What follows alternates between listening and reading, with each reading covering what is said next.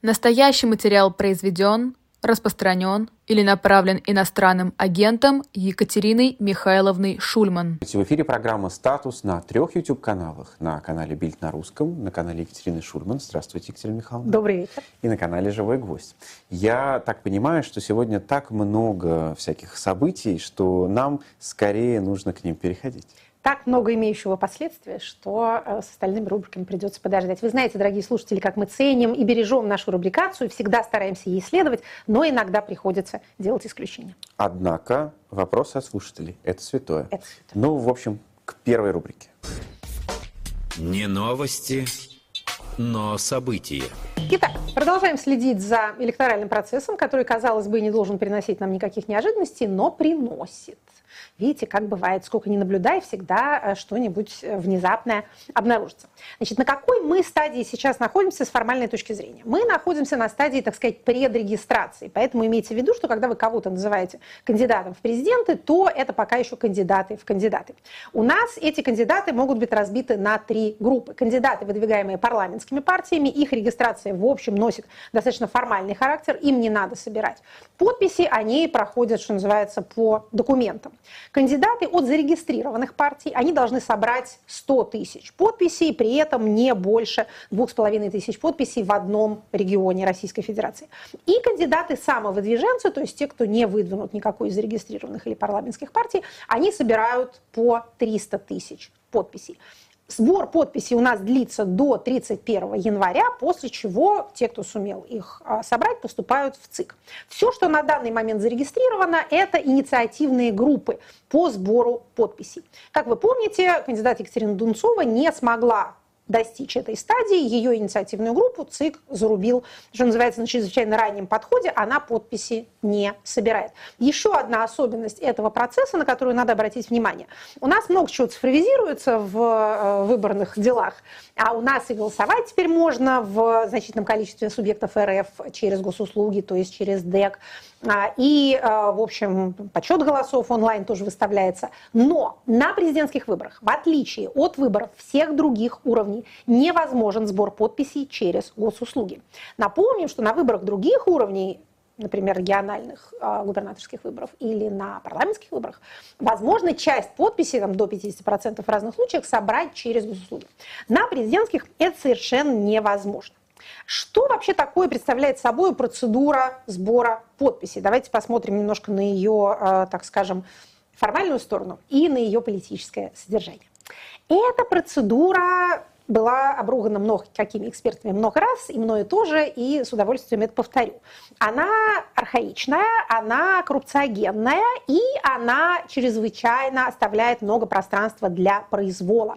То есть тут у нас имеется большое количество формальных требований, не имеющих отношения к выявлению воли избирателя, и гигантский совершенно простор для волюнтаристских решений Центральной избирательной комиссии на основании некой графологической экспертизы, неизвестно откуда взявшихся экспертов. То есть подпись гражданина можно признать недействительной на основании формальных обстоятельств. Ну, например, у вас там написано там, город Томск или Г. Томск. Или вот. гор. Точка. Или гор.томск. Вот какой-то один из этих трех вариантов, сейчас не знаю какой, является глубоко ошибочным и, естественно, абсолютно нивелирует подпись гражданина. Давайте напомним, для чего, собственно, все это придумано. Процедура сбора подписей должна, по идее, демонстрировать, что кандидат пользуется какой-то поддержкой еще до того, как он стал кандидатом. Это необходимо для того, чтобы у нас бюллетень на выборах не представлял собой рулон э, кухонного, кухонного бумажного полотенца, давайте так сравним его а, с чем-нибудь более приятным, а на котором написано миллион фамилий всех желающих так или иначе, так сказать, прославиться или показаться на глаза избирателю хоть каким-то способом. Поэтому действительно доказать свою валидность необходимо. Но Почему избирательный залог является на самом деле более демократичным и более, я бы сказала, эгалитаристским инструментом? Почему на самом деле а, избирательный залог не открывает путь в политику только богатым? Потому что процедура сбора подписей стоит очень больших денег. Вам нужны сборщики, люди, которые будут за вас ходить. Наверное, кто-то из них волонтеры-энтузиасты, но, в общем, это работа, которая должна быть оплачена. Люди не могут столько времени, но сколько там дано. А месяц, на самом деле, меньше, январь-то у нас а месяц не вполне рабочий. А это время как-то должно людям быть компенсировано. Вам нужны какие-то места, куда будут поступать э, эти ваши подписные листы, уже заполнены. То есть даже если у вас нет штаба, предположим, то все равно какие-то точки сбора вам нужны. Потом нужно все это собрать физически со всей страны и перевести в Москву. Все это стоит денег. Если вы в состоянии собрать деньги на такую деятельность, на такую оргработу, если вы в состоянии найти людей, которые готовы эту оргработу вести, то вы точно так же будете в состоянии собрать и деньги на избирательный залог. Там тоже можно, например, себе представить такую норму, которая ограничивает объем средств или процент средств, могущих поступать от одного донора. Те страны, которые широко пользуются избирательным залогом, Соединенные Штаты, например, в этом отношении наработали большую практику. Там тоже есть меры, которые защищают партию или кандидата от того, чтобы они стали собственностью одного своего дарителя, чтобы они были действительно, так сказать, оплачивались многочисленными маленькими донорами, а не каким-то одним там, или двумя, не каким-то э, концерном. Поэтому избирательный залог, конечно, гораздо более демократичная форма деньги нельзя признать недействительными, в отличие от подписей. Это, как это называется, рекомендательные письма за подписью Бенджамина Франклина а, или за подписью э, представителя Центробанка Российской Федерации, они всегда признаются действительными. Эту подпись никто не оспаривает. Таким образом, у нас не будет вот этих вот безумных графологов, у нас не будет этих экспертиз, Дарьи Тимуровичей, и не будет случаев, которые были настолько многочисленны в, а, например, кампанию выборов в Мосгордуму в 2019 году, когда живые люди приходили со своим паспортом и говорили, вот я, я подписывался за кандидата Яшина, дай бог ему здоровья сейчас, а, а им говорили, нет, мы вас не знаем, у вас точка стоит не в том месте. Мне кажется, что после такого гимна деньгам самое время посмотреть рекламу, а потом вернуться в студию. Деньги – великие уравнители, даже лучше, чем кольт.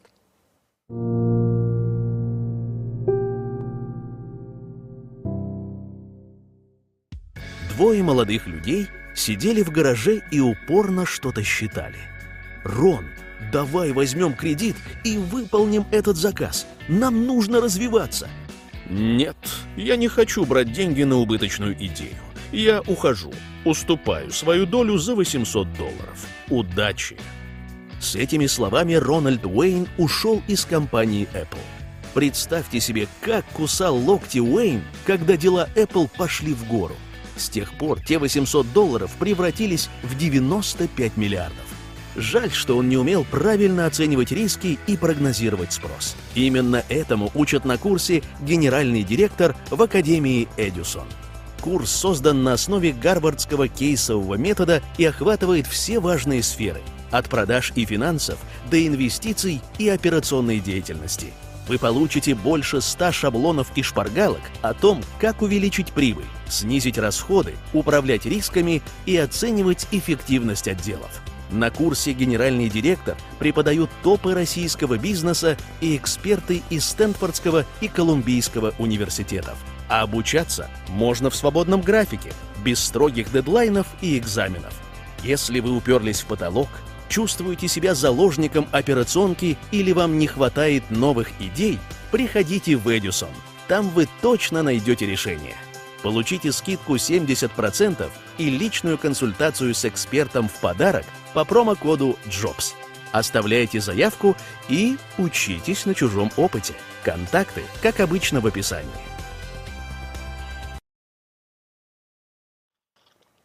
Мы продолжаем программу «Статус». Единственное, что в продолжении темы денег, так сказать, э, скажу о том, что э, мерч до еще, по-моему, три дня до 27 если я правильно помню, числа, можно купить со скидкой. А, То есть у нас продолжаются числе, новогодние вот праздники? Нет, нет, нет. Мы только вот сегодня, по-моему, начали продавать а, скидки. Буквально хорошо. несколько дней а, всего лишь. А, так что заходите в ссылку в описании и вперед. Ну, а мы... Э, мы продолжаем. продолжаем. В процедуре сбора подписей. Мы обещали рассказать про формальную сторону и про политическое содержание. А теперь про политическое содержание. Смотрите. А когда... теперь слайды. Да, а вот теперь будут слайды. Действительно, потому что это как раз история про любовь. Причем про любовь, проявляемую активно. Процедура сбора подписей чрезвычайно выгодна тем кандидатам, которые в состоянии ее провести. Но выгодна она им не совсем в том смысле, в каком задумывала Центральная избирательная комиссия и авторы нашего электорального законодательства. Если вы просите человека поставить подпись, это некоторые действия, некоторые усилия. Это маленькая такая инвестиция. Пожертвование – это тоже инвестиция, но с подпись даже лучше, потому что пожертвовать можно э, денежку, так сказать, не, не выходя из телефона, а тут нужно все-таки куда-то пойти ногами и физически расписаться.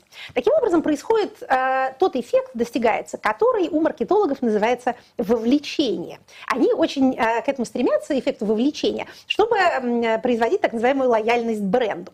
То есть если вы что-то во что-то вложили, даже не деньги, а может быть усилия или свое время, то это что-то вам уже не чужое, оно вам уже родное. Таким образом, вы следите за судьбой этого, в чем лежит кусочек вас. На самом деле в политическом процессе это используется сплошь и рядом. Вам говорят, что вот это типа страна ваша родная, поэтому вы должны там то-то, то-то. Или в более демократическом варианте вам говорят, что а, государственные расходы это ваши налоги, поэтому вы должны тоже за ними следить, о них беспокоиться. Вот это вот все эффекты вовлечения. То, во что мы вложили чуточку себя, мы потом уже беспокоимся об этом. Поэтому, например, в 2019 году, когда гражданам жителям Москвы сказали, что их подписи не настоящие подписи, их самих не существует, они возмутились и стали, в общем, долго и активно возмущаться. Поэтому сама процедура, еще раз повторю, гражданам полезна. Это инструмент политической мобилизации. Итак, что у нас получается с, со сбором подписей? Значит, ну, сразу скажем, что есть ряд кандидатов, как от зарегистрированных партий, так и безо всяких партий, которые вроде бы должны собирать подписи, но следов этой активности никакой не видно. Я не удивлюсь, если мы потом встретим в Центральной избирательной комиссии, например, кандидата Богданова, ветерана э, как масонского движения, так и российских выбранных компаний, э, которые явятся с таинственно явившимися 100 тысяч подписями, ну, видимо, от вольных каменщиков. Существует также... Ну, а почему например, таинственно? У человека есть телеграм-канал. А он там... Там 280 подписчиков. Ну что ж, каждый... Вы ждали, наверное, тысяч, но нет, всего лишь Читатель ждет у шрифмы тысяч, но нет, ее вам не дадут. Так вот, а есть еще эм, блогер Рада Русских. Ей 300 тысяч предстоит э, собрать. Надеюсь, что желаю ей успеха, разнообразия лучше монополии. Значит, на них сбор подписей у нас видны на самом деле два кандидата. И это довольно удивительная ситуация. Это наш инкумбент незабвенный, которому надо собрать 300 тысяч. Он поставил себя в сложное положение. Он мог бы выдвинуться от парламентской партии, при том, что он поддержан двумя парламентскими партиями «Единой России» и «Справедливой России». Но ни одна из них его не выдвинула, поэтому он собирает 300 тысяч. Нам уже рассказали, что эм, он их собрал 3 миллиона, что ли. В общем, как-то много и больше, чем в 2018 году. Напоминаю тем, кто с тех пор родился, что предыдущие а, президентские выборы у нас происходили в 2018 году.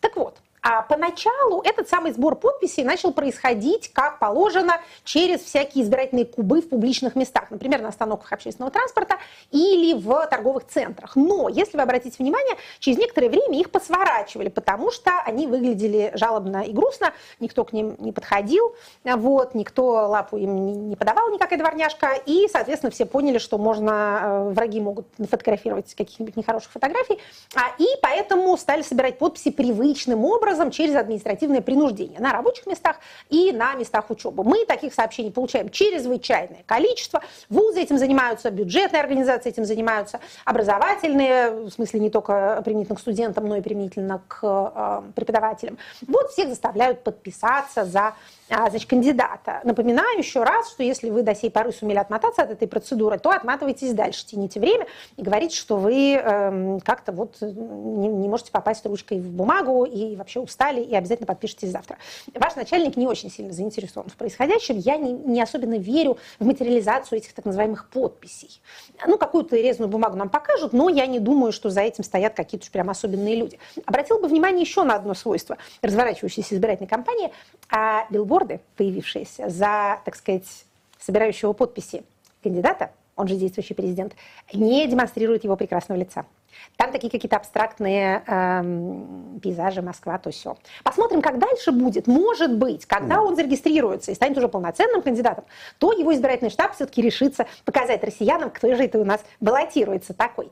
А, но пока этого не, а, не наблюдается. Излишней персонификации стараются избежать. И, да, вы знаете, да. буквально решил да. проверить. Вот да. э, в моем родном Оренбурге там э, здание Гауптвахты почему-то.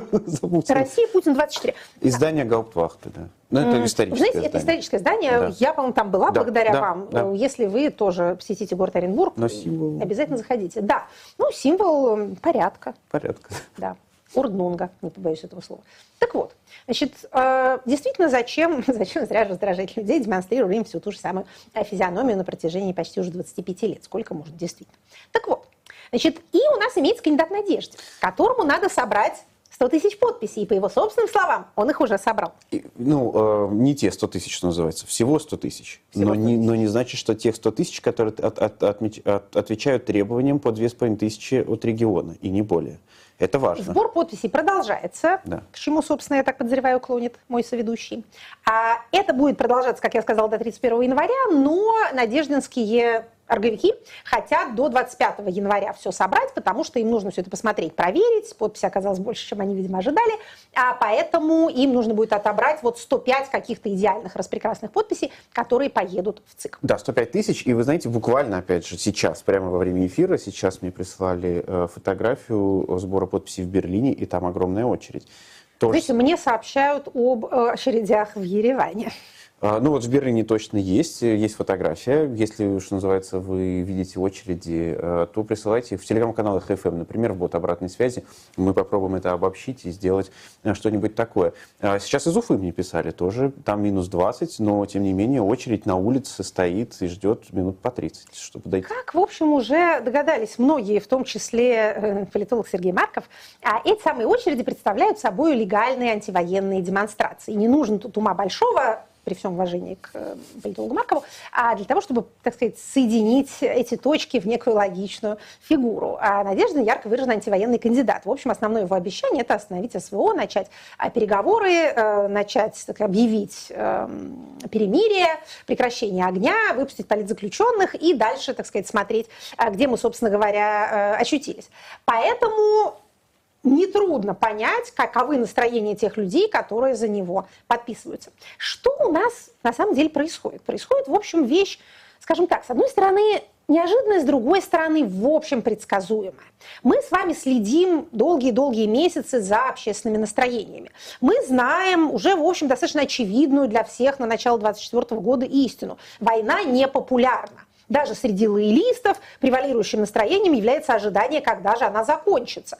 Они, ну, кстати, как и антивоенно настроенные граждане, делегируют ответственность э, за ее окончание на президента и вообще на, так сказать, расширенное руководство страны. Они понимают или им кажется, что от них тут ничего не зависит, они сами ничего по этому поводу делать не хотят, не видят, что они могут сделать, но они хотят, чтобы руководство страны как-то уже эту лавочку-то свернуло, потому что сколько можно, время идет, люди гибнут, ничего не происходит, никаких абсолютно достижений продемонстрировать невозможно. Аргументация провоенная становится все чудесатее и чудесатее, все экзотичнее и экзотичнее. Теперь, оказывается, мы все, значит, должны пасть в неравном бою с э, гендерно-нейтральными э, туалетами, и непонятно, когда вернуться с победой с этого, значит, чрезвычайно важного фронта.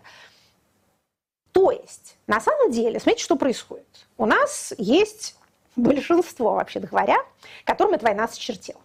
Если вы хотите каких-то по этому поводу, э, так сказать, печали, а не радости, то сходите в так называемый турбопатриотический сегмент, скажем, Телеграма и прочитайте там жалобы на народ, который не тот. Кстати говоря, особенно, так сказать, пронзительной нотой в этом хоре выделяются жалобы на то, что народ денег не дает.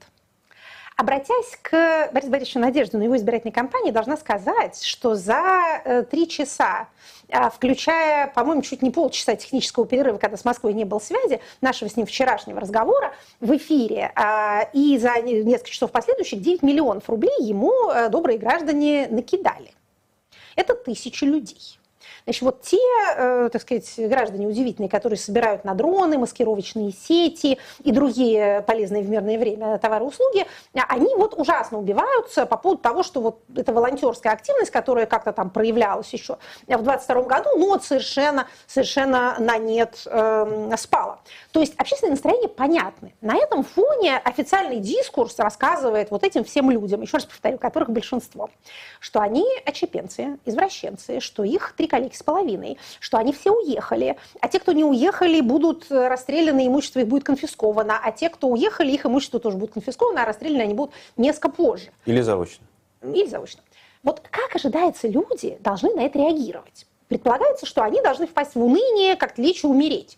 В общем, действительно, значительная часть 23 года как-то была потрачено на размышления, не, не заняться ли этим. Но, вы знаете, если вот люди физически не умерли, то им долго находиться в таком унынии беспросветном, в общем, тяжело и, и неестественно. Даже депрессия, тяжелая болезнь, она ну, вот сколько-то продолжается, но при соответствующем лечении она, наверное, заканчивается. В конце концов, уныние грех. Ой, ужасно, смертельный грех, смертельный. Так вот, вне зависимости от того, какой, так сказать, какой христианской конфессии вы придерживаетесь. Поэтому, когда появляется возможность э, совершить гражданское действие, которое тебя заставляет чувствовать, так сказать, какую-то субъектность, а потеря субъектности очень людям тяжела, чувствовать себя беспомощной щепкой на волнах истории, это действительно высасывает всю кровь из сердца, так жить плохо. Взрослому человеку так жить практически невозможно. Так вот, если есть какое-то гражданское действие, за которое не наказывают прямо сейчас, вот прямо сейчас не бьют, Люди осознают свои риски. Есть опасения, что все эти списки, все эти 100 тысяч с данными пойдут ни в какой ни в ЦИК, они пойдут в ФСБ, и это будут списки несогласных, потом к ним ко всем придут. Люди наши, поверьте, осознают такую возможность. И мы с вами не можем сказать, вот глядя в камеру, нет, граждане, чуть вы боитесь-то, сами себя, значит, запугиваете. Такого не может быть, потому что не может быть никогда. Это не очень вероятно, потому что слишком много народу. У нас даже по итогам 23 года репрессии продолжают оставаться, скажем так, точечными. У нас э, Следственный комитет отчитался, сколько они там возбуждали за дискредитацию, фейки, вот эти вот политические статьи. Но, тем не менее, это, это не тысячи дел. Давайте так, а давайте так скажем. Но риски есть, риски людьми осознаются, не могут не осознаваться. Тем не менее, они на это идут и чувствуют радость, счастье и вообще благодарность за то, что им такая возможность была предоставлена. Мы такое помним. Мы помним это по, например, мобилизации 19 года, политической мобилизации, по тому, что происходило в Москве и в связи с делом Глунова, и в связи с выборами в Мосгордумы. Мы помним, как собирались люди, когда в Москве были большие митинги, большие задержания в 2021 году, как вот эта вот машина гражданской взаимопомощи собиралась буквально из воздуха, как Деньги давали действительно на все, как я сама проводила в феврале 2021 года, то, что потом стало известно как «Царь стрим». Mm-hmm. И тоже денег на меня насыпалось невозможно сколько, потом не знала, как, как их отправлять. А, то есть мы знали всегда, что на самом деле потребность в совместном действии, каком-то небезнадежном и ненаказуемом немедленно действии велика. Борис Борисович Надеждин оказался вот тем человеком, который как-то ткнул палкой в, в какую-то жилу нефтяную. И вот этот вот фонтан хлынул просто до небес. Екатерина Михайловна, вы сказали слово «деньги». Это значит, снова Опять? нужно посмотреть рекламу. Да сколько можно там? Ну, хорошо, давайте.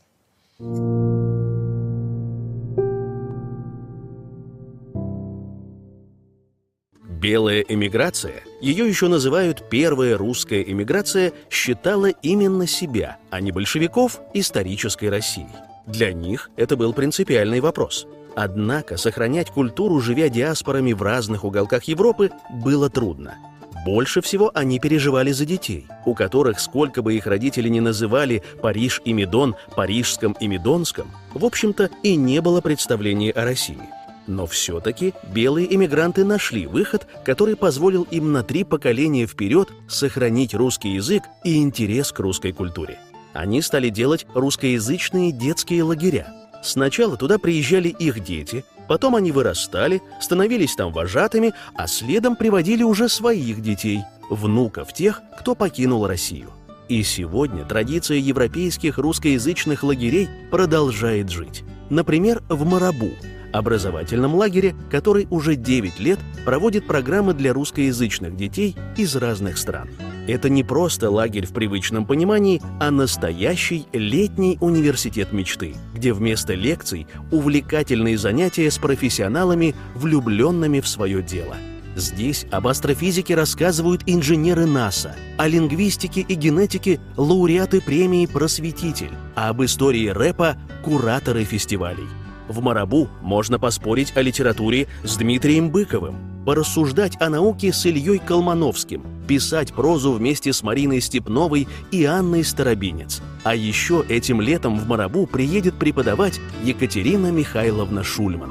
В Марабу интересно не только на занятиях, потому что здесь каждый взрослый видит в ребенке интересного и талантливого человека. Главная философия лагеря – научить думать, учиться и узнавать новое.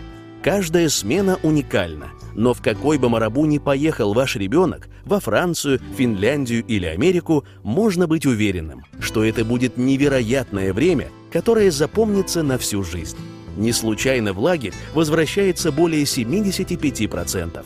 Если вы хотите, чтобы ваш ребенок с пользой провел каникулы, дал волю своей любознательности, увидел мир с разных сторон, лучше понял себя и услышал других, подарите ему смену в Марабу. Узнайте о будущих сменах и забронируйте место по ссылке в описании.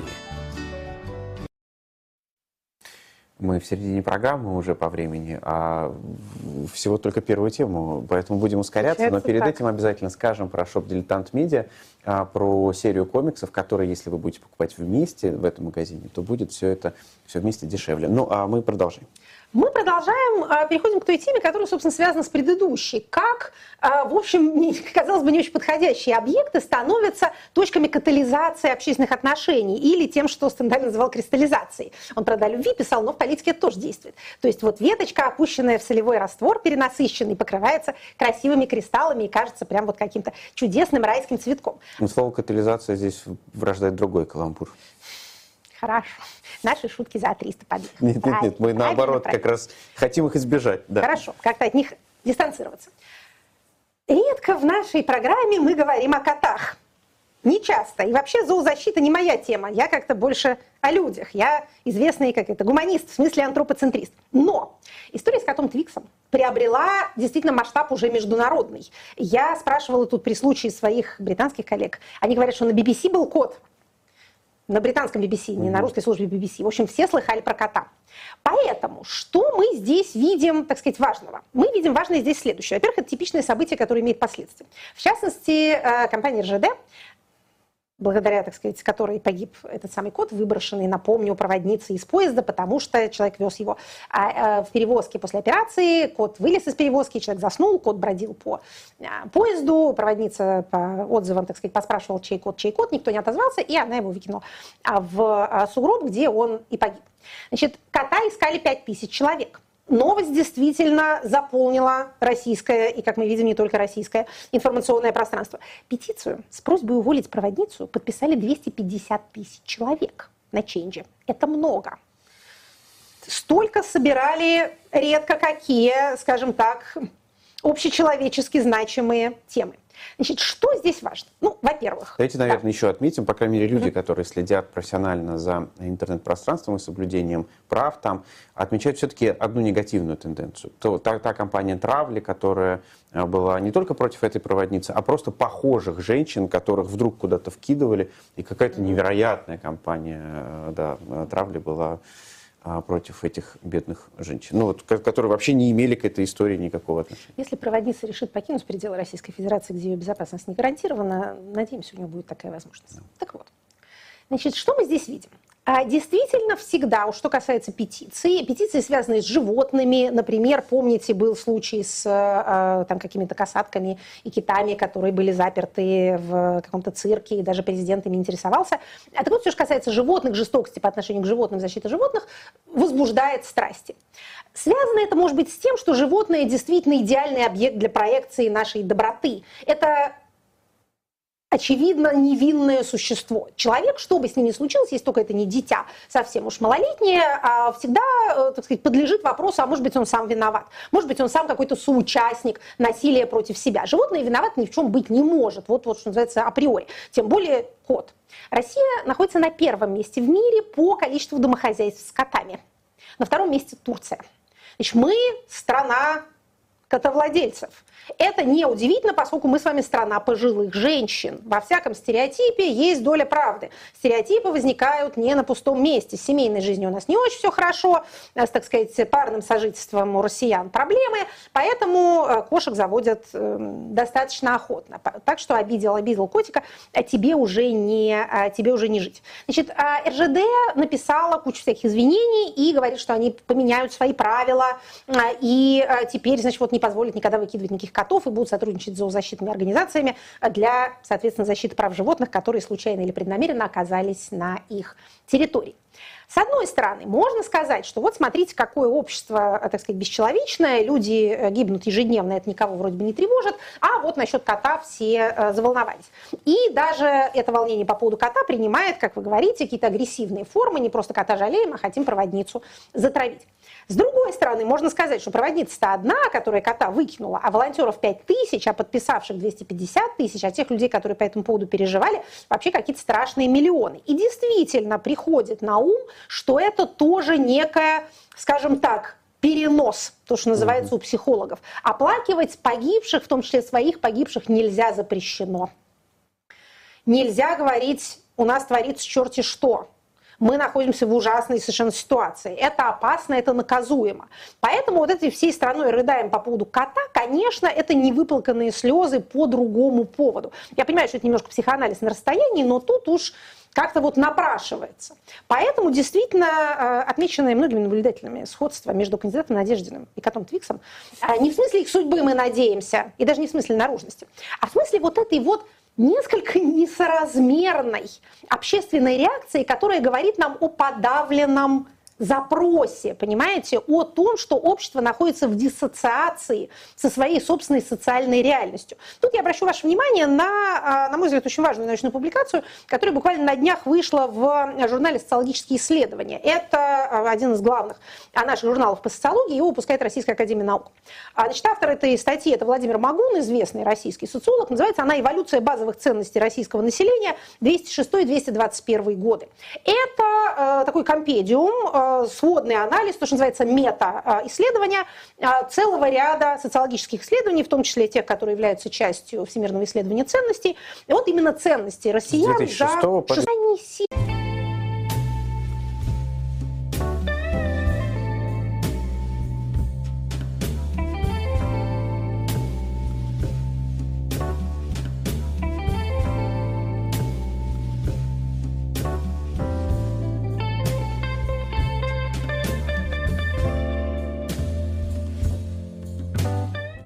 Надеюсь, что больше ничто не помешает.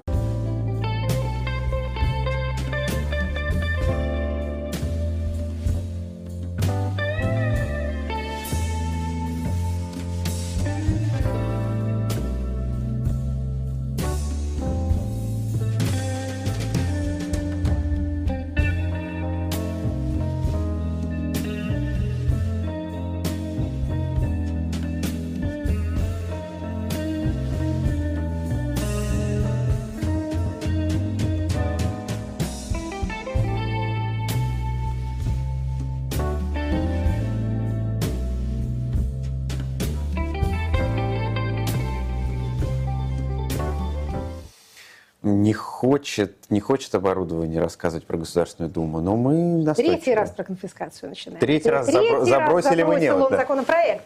Вышел невод с какой-то дрянью, надо признать. А мы можем точно знать, что удалось услышать дорогим зрителям, что нет? Я думаю, что лучше нам просто сказать, что действительно Государственная Дума ищет способы найти деньги, и вот она нашла такой. И вот что они придумали, эти замечательные люди. Значит, а, в понедельник внесен у нас законопроект о расширении порядка конфискации за ряд уголовных преступлений. Под этим законопроектом а, больше 350 подписей депутатов. На думском языке это называется «братская могила». А это представители всех фракций, кроме фракции «Новые люди». Отметим и это. Итак, значит, что происходит? А, конфискация имущества как а, вид уголовного наказания, то есть по приговору суда, у нас уже присутствует в самых разных статьях. Значит, а какие бывают конфискации имущества? Значит, име... есть возможность после осуждения а, изымать деньги, ценности иное имущество, используемые или предназначенные для финансирования преступной деятельности. Либо, либо конфискуются ценности имущества, полученные в результате совершения преступления. Это два, так сказать, немножко разных типа конфискации. Вы, наверное, слышали, как, скажем, конфискуют орудие преступления, э, компьютер, мышь компьютерную, коврик, при компьютерной мыши, там мышь подлежит э, уничтожению, повешению на собственном проводе а, и так далее. Значит, а, кроме того, у осужденных за, а, скажем, преступления, связанные с взяточеством, с коррупцией, тоже изымают часто довольно большие суммы денег. Мы, честно говоря, не то чтобы прям припоминаем легко случаи, когда изымалось, например, там недвижимое имущество, жилье. А, хотя, может быть, такие случаи были, но обычно вот речь идет о каких-то таких деньгах, ценностях и ином имуществе. Итак, у кого теперь можно будет что конфисковать? У всех, кто осужден по чрезвычайно широкой зонтичной статье а, Уголовного кодекса 280.4. Что это такое? Например, какие там преступления? Неисполнение приказа военного руководства, дезертирство, диверсия, незаконное пересечение границы, разглашение гостайны, госизмена, шпионаж, работа с нежелательными организациями, помощь иностранным государствам в уголовном преследовании российских госслужащих и военнослужащих, конфиденциальное сотрудничество с иностранным государством или международной организацией. Помните, как вводили этот состав конфиденциальное сотрудничество с международной организацией? А, а что этого нельзя делать? Ну вот видите, нельзя. Если вас осудили по, одной, по одному из этих составов, то суд может в качестве наказания назначить вам а, еще и э, конфискацию имущества. А, эти статьи являются подсудностью ФСБ, организации, известной своими, э, так сказать, своей юридической техникой и э, экспертизой, и вообще многими другими ценными своими качествами, высокой, высокой правовой культурой. А, кстати, э, Игорь Стрелков э, тоже идет по э, этой статье, Куваев, автор э, Масяни, поэты, которые стихи читали, это вот все, все туда. Пикантности да. этому добавляется, э, что депутат Удальцова подписалась под этим законопроектом. Угу. Ну, депутату Дальцова ни словом, ни движением не выдала никакой озабоченности судьбой своего мужа с тех пор, как он находится под арестом. В общем, не декабристка, мягко говоря. Ну, слушайте, кто мы такие, чтобы кого-то тут за это судить? У всех разные отношений в семье. Так вот, значит, а далее, далее. А вот это самое имущество, полученное в результате совершения преступления, может быть конфисковано у осужденных по двум уголовным статьям. Это так называемые фейки об армии, распространение заведомо ложной информации. И, а, значит, а, преступление против безопасности государства, это вот все вышеперечисленное, если совершены из корыстных побуждений. То есть, если вы за эту свою замечательную преступную деятельность получали деньги. Понятно, что фейки, распространяемые из корысти, это такое официальное описание журналистской деятельности. Значит, вы журналист, вы распространяете ту информацию, которая не была произнесена э, Коношенковым, и получаете за это деньги, потому что вы работаете журналистом. Следовательно, вы распространяете фейки из корыстных побуждений. То есть тут тоже могут у вас чего-нибудь э, конфисковать. Значит, э, далее, там есть еще, там еще есть э, в этом законопроекте такая деталь. Также можно будет теперь осужденных по этим статьям лишать официальных званий и госнаград. То есть, например, звание народного артиста. С удовольствием отмечу, что ученая степень не является почетным званием. Так вот, а, значит, а вот, например, не знаю, классный чин, который принадлежит мне еще со времен моей работы в Государственной Думе, не знаю, он, конечно, дорог моему сердцу. Так вот, значит, за что? Опять же, за фейки об армии, публичные призывы к экстремизму, призывы к отделению от России территории, дискредитацию армии, призывы против безопасности государства, призывы против какая-то, возбуждение ненависти и вражды, пропаганда нацистской символики, работа в нежелательной организации, призывы к введению санкций, помощь в уголовном преследовании российских госслужащих, военнослужащих, реабилитация нацизма. Еще раз повторю, вы должны быть осуждены по, одной из этих, по одному из этих составов, после чего суд назначая вам наказание, пишет, что т -т -т -т -т, там 11 лет а, без права переписки, плюс конфискация. Вот, собственно говоря, эм, в чем замысел. Значит, ну, вот эти вот граждане-депутаты, которые подо всем этим подписываются, надеюсь, что осознают, насколько широко они раскрывают возможности для отъема у них имущества. Это все люди, находящиеся в фиктивном разводе и переписавшие на какую-то ближнюю родню а, свое вот это самое имущество. Хотя и не переписанного имущества у них тоже хватает. Любой из них завтра что-то призвал не к тому, что-то дискредитировал. А точнее, эксперту ФСБ показалось, что он совершенно призвал. Верно, совершенно верно. И, и вот, а также конфиденциально сотрудничал. Никому не видно, а ФСБ. Поэтому, ну, в общем, как это, сладких снов им всем. Будем следить за продвижением этого законопроекта. Э, первое чтение э, впереди, потом и второе, поправки. В общем, все вам расскажем и про вступление в действие расскажем тоже. А, значит, далее, еще про источники средств. Это важно, мы должны с вами про это успеть сказать. Когда мы слышим такие вот удивительные э, высказывания, например, там депутат Милонов говорит, что надо оштрафовать за разводы, то он тоже думает своей бедной головой в этом же направлении. То есть вот, понимаете, на что я обращаю ваше внимание? Существует озабоченность, я бы сказала, общегосударственная. Тем, что ну, из Фонда национального благосостояния сколько ни бери, он ведь не бесконечный. А денег надо много, потому что год 24 не только военный, но и предвыборный. Помните, мы с вами э, прослеживали судьбу светлой идеи обязать граждан покупать военные облигации. Значит, эта идея не мертва. Силуанов про нее вспомнил перед самым Новым годом. Значит, мы, опять же, никого зря пугать не будем, но мы хотим, чтобы вы отслеживали происходящее. Далее. Может быть, вам попадалось в, э, так сказать, свободной прессе э, высказывание э, одного товарища из торгово-промышленной палаты о том, что у нас в результате приватизации жилья в 90-х образовался класс нищих собственников, которые, в общем, не заслуживают своей собственности, им надо бы у них жилье-то это подбирать. Недостойные, так Недостойные. Значит, я посмотрела, откуда это все происходит. А Это действительно человек по имени Андрей Широков, Он является председателем комитета по, а, собственно, ЖКХ а, торгово-промышленной палаты. то есть это, ну, не то чтобы очень официальное лицо, но и не то чтобы совсем неофициальное, как сказал бы Коровьев из «Мастера Маргариты». А биография его, надо сказать, примечательна. Он был депутатом Московской городской думы, много лет работал в различных структурах правительства Москвы, то есть это московский чиновник. В общем, человек еще, я бы сказала, не старый. Был советником председателя Совета Федерации, правда, не указано, а какого в Международном университете в Москве работает. В общем, вот такой вот эксперт. Интервью довольно длинное, и дано оно с целью как-то осветить тяжелую ситуацию в коммунальном хозяйстве. И дальше этот замечательный человек пишет. Ну, то есть он говорит, что вот, инфраструктура, да, ослабела, а, пределы, так сказать, использования советского наследства э, подступают, надо что-то все обновлять, денег нет. Денег нету, э, говорит ему корреспондент, но ведь и э, с платежами за жилищно-коммунальные услуги с трудом справляются граждане. Действительно. Значит, денег, пишет он, эксперт Широков, которые по-хорошему надо бы платить за содержание жилья, у большинства населения нет. И приватизация жилья, говорит он, возможно, была одной из самых больших ошибок 90-х, потому что она породила огромный класс нищих собственников, в кавычках, не умеющих, а часто и не желающих управлять своим домом, не имеющих достаточно средств на его обслуживание и ремонт.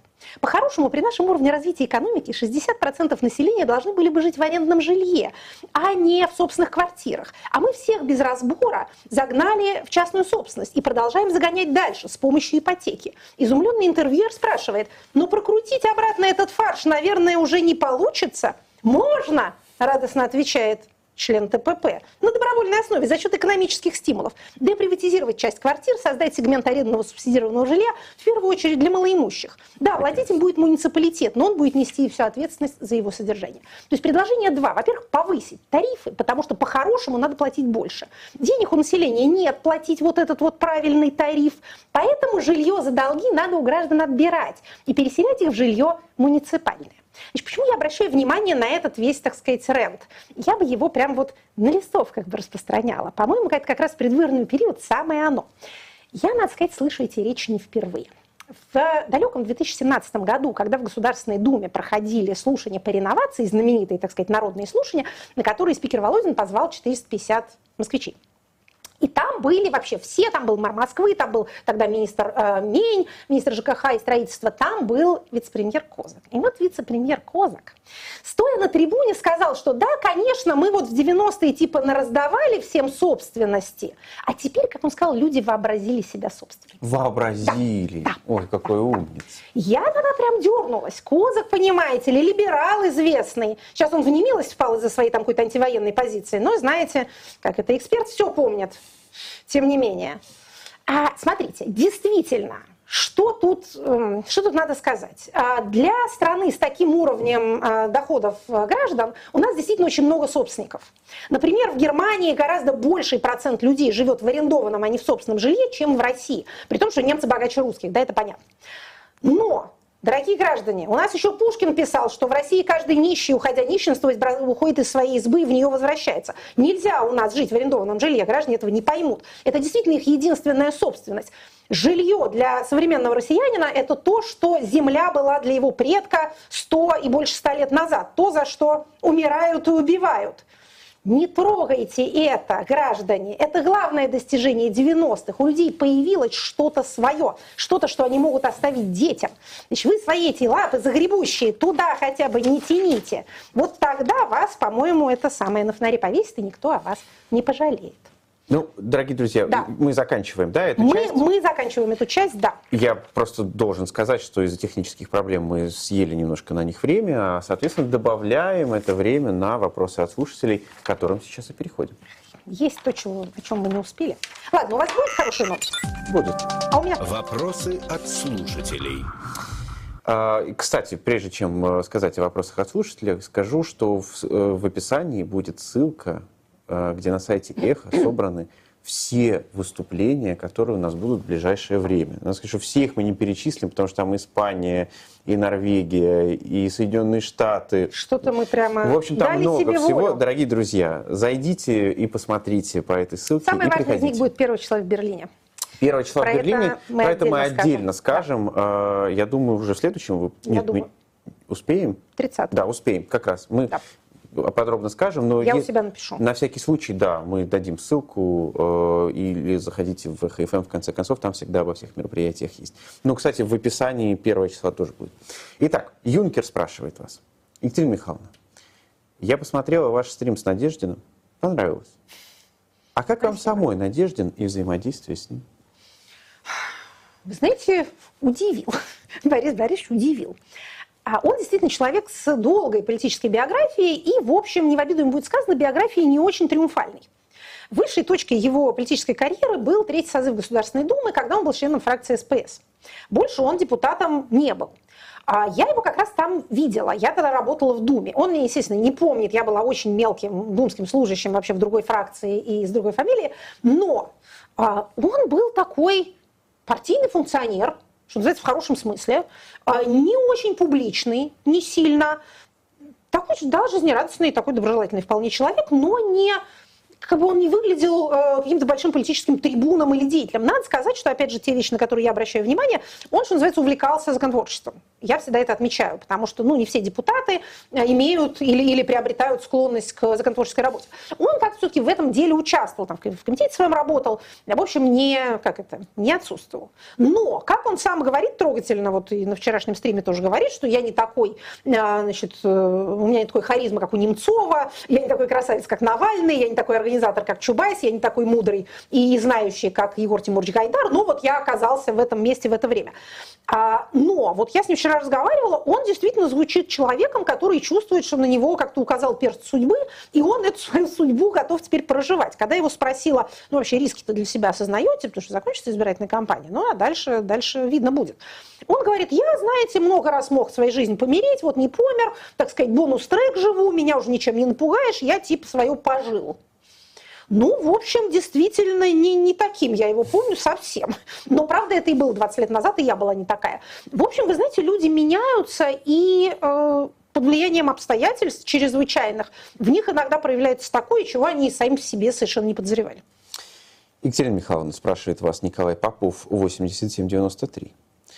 А, Пишут, что правительство России утвердило план мероприятий на ближайшие два года в рамках концепции миграционной политики. Да, у меня это было, но в не котором успеваем. среди, ну, видите, мы все успеем сейчас. Ну, ладно. А, в, в котором, среди прочего, планируется введение обязательного консульского учета россиян, проживающих за рубежом. В чем может быть смысл подобного начинания и каковы возможные правовые последствия? Смотрите, действительно, значит, это план мероприятий в рамках концепции миграционной политики, которая у нас а, принята и действует. А, действительно, а, предполагается обязательный консульский учет силами МИДа. А, к 20 июня предполагается эту норму внести. Значит, ну, что они говорят сами? Они говорят, что для защиты прав граждан за рубежом, чтобы Родина знала, где именно вы находитесь, и вас не потеряла, а в случае чего быстро нашла. А, предполагается введение некого правового статуса гражданин, постоянно проживающий за пределами Российской Федерации. Зачем это может быть нужно? Ну, может, хотят э, учет вести, у нас же все цифровизируют. Могут хотеть потом налоги брать. Могут хотеть, э, не знаю, документы продлевать, не продлевать, хотя и так они это могут делать. Я думаю, что это вот эта реестромания, которая, в принципе, охватила э, нашу власть года как минимум с 20-го, а еще и раньше.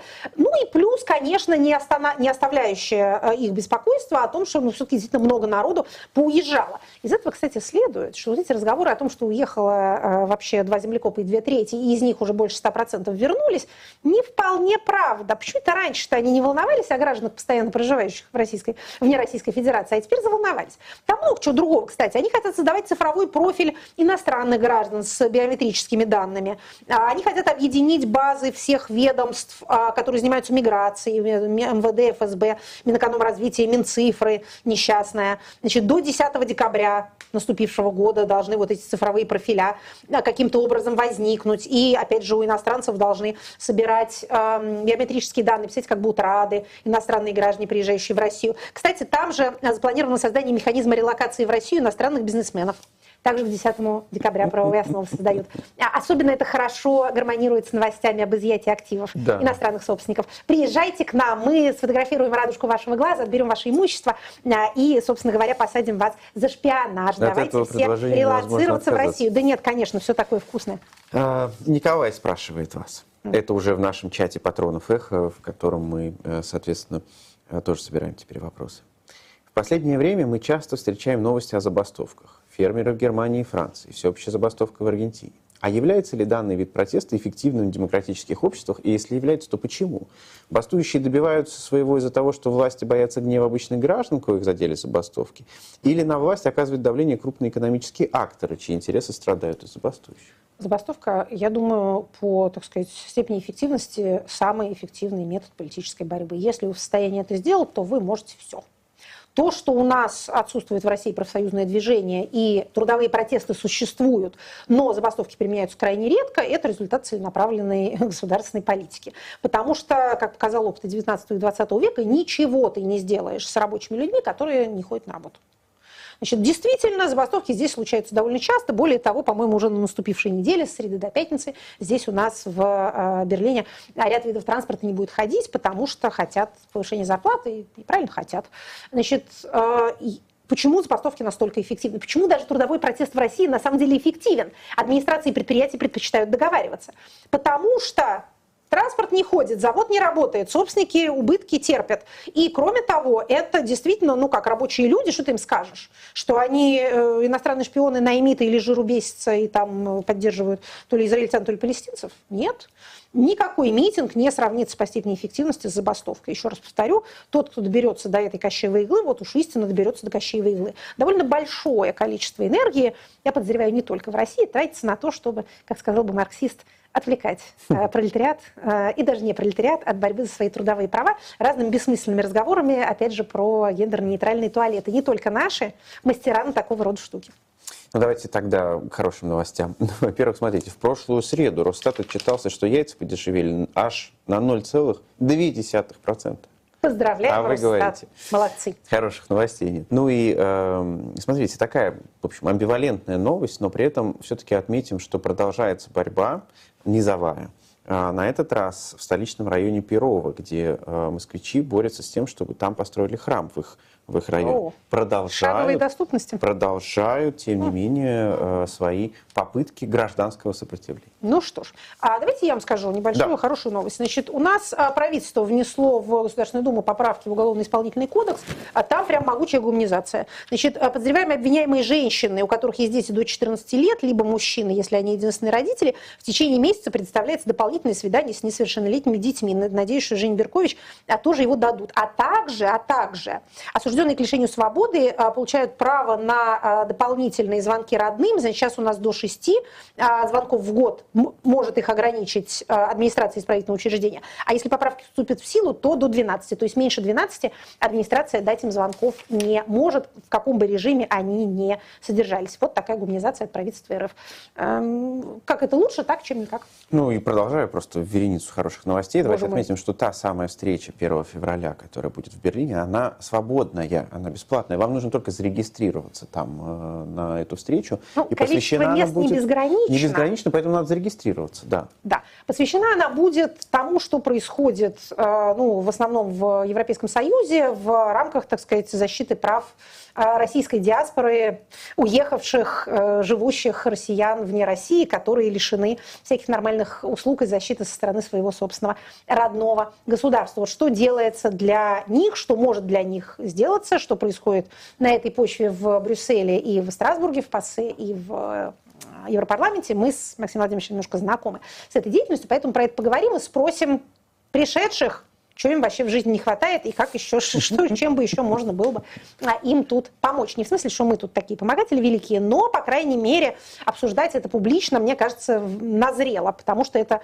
такая работа, которая идет довольно много месяцев, что-то вылезает на публику, что-то там происходит за кулисами, вот хочется уже об этом поговорить. Дорогие зрители и слушатели трансляции, просим прощения у вас за те технические неполадки, которые возникли. Ну, тут, э, к сожалению, программное обеспечение нас сегодня немного подвело. Мы надеемся, оно больше не будет. Будем надеяться, что это, может быть, может быть, это забастовка была от программного обеспечения. Мы изучим этот вопрос, и если что, куда деваться, пойдем на требования. А, мы в этом смысле понимаем, что каждый имеет право на забастовку, и надо как-то договариваться. Спасибо еще раз всем, поставьте лайк этому видео. Всем пока. Спасибо. Это была программа Екатерины Шульман «Статус».